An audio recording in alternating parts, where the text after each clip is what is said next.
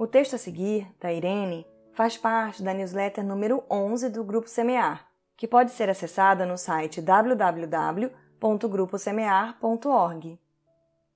Transtorno de ansiedade. Quem de nós não vive ou já viveu momentos de grande ansiedade diante de fatos novos ou mesmo de fatos já vividos no passado? São muitos os fatores preponderantes que podem explicar o porquê da ansiedade. Vejamos alguns deles.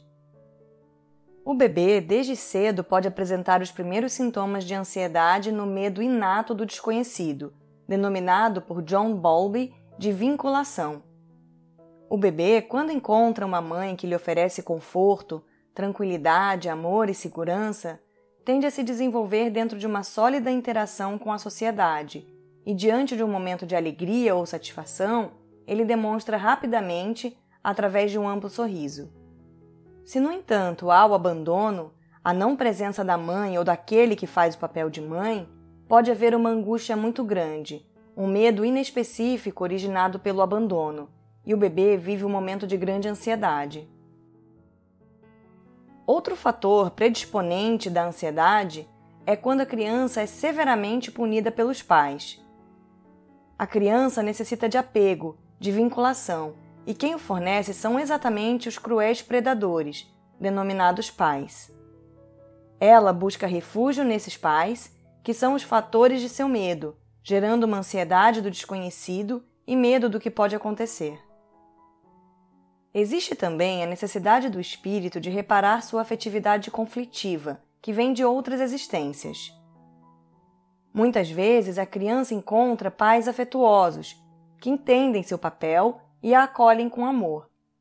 Outras vezes há grandes animosidades e os pais não conseguem fornecer a vinculação favorável, e o espírito da criança sofre os problemas da rejeição, gerando muita ansiedade e medo. Não esqueçamos que a vinculação com os pais produz segurança e a separação proporciona angústia. A busca de amor torna-se meta para o espírito que tenta amortecer a ansiedade.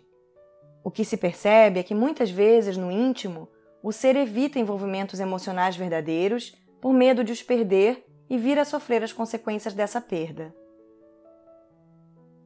Tudo acaba se tornando um ciclo vicioso.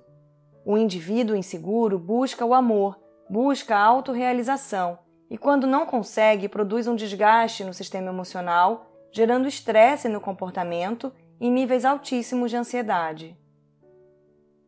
É preciso levar em conta que aquilo em que acreditamos é que determina nossos comportamentos exteriores e desde já podemos dizer que reside em nós a influência que exercemos sobre situações imediatas ou sobre circunstâncias futuras de nossa vida.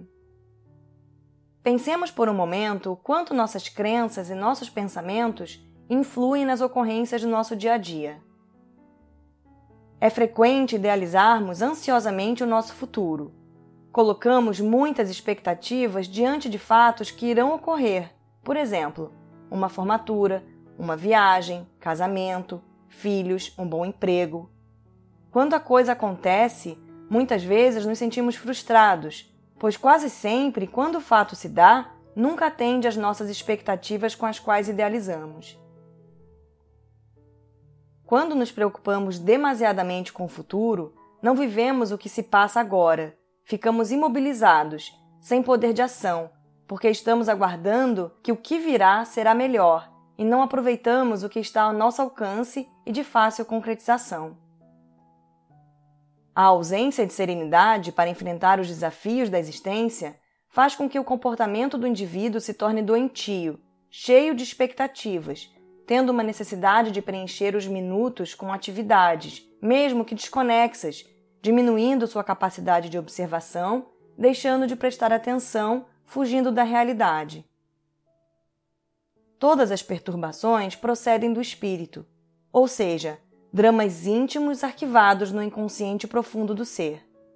A terapêutica no campo psicológico consiste em adentrar as causas, trabalhar com reflexão, e otimismo, dando ao indivíduo condições de detectar as causas atuais da ansiedade.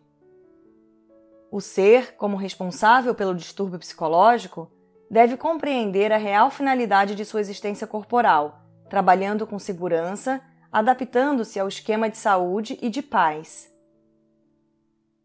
A ansiedade natural, a expectativa diante de algo, compõe quadro natural e saudável, que existe na vida de todos os seres equilibrados.